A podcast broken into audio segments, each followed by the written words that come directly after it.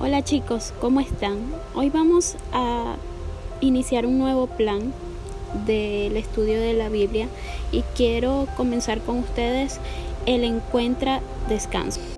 Un plan de lectura de 7 días por Chauntin Feldam. Título es Su yugo es hecho a la medida exacta para ti. Cuando mis hijos aún eran pequeños, el dinero era muy escaso las ventas anuales de consignación eran los salvavidas para vestir económicamente a dos niños que crecían demasiado rápido. Generalmente yo compraba una talla o dos más grande de lo necesario para que los niños tuvieran espacio para crecer en el año siguiente. Yo pensaba que los niños se veían adorables en sus camisetas extras, grandes y pantalones jean arremangados, pero en definitiva no estaban hechos a la medida yo les estaba pidiendo que vivieran, jugaran y trabajaran en ropa que de ninguna manera fue hecha para ellos. Dios no es así. Cuando Jesús dice que una manera clave para encontrar reposo es toma mi yugo sobre ti, Él nos está reprendiendo suavemente por tomar cargas que no fuimos hechos para cargar y nos está diciendo que en cambio tomemos esos propósitos que Él ha creado justo para nosotros. Un yugo es un aparato que se engancha sobre el lomo de un animal trabajador o una yunta de animales para que puedan cómodamente jalar algo pesado como un arado, ya que cada animal es de un tamaño y anatomía diferente.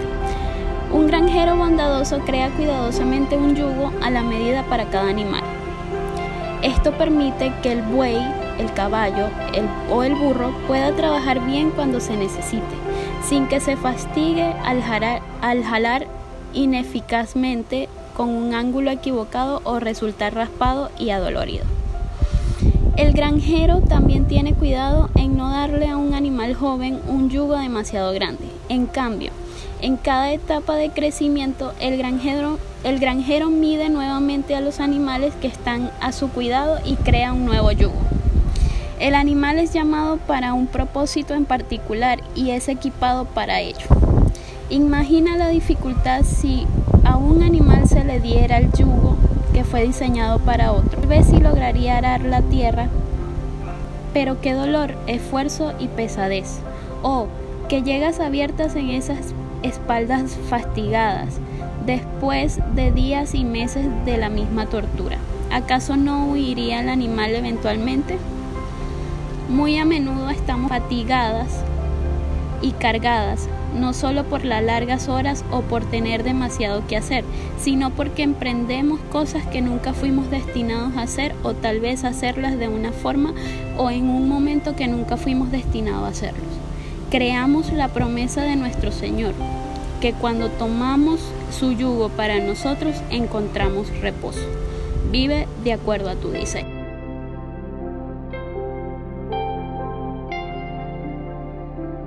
Mateo 11 del 28 al 29 y dice así. a mí todos ustedes que están cansados de sus trabajos y cargas, y yo los haré descansar. Acepten el yugo que les pongo y aprendan de mí, que soy paciente y de corazón humilde, así encontrarán descanso. Padre, en esta mañana yo te doy gracias Señor por esta palabra tan hermosa que tú nos has dado.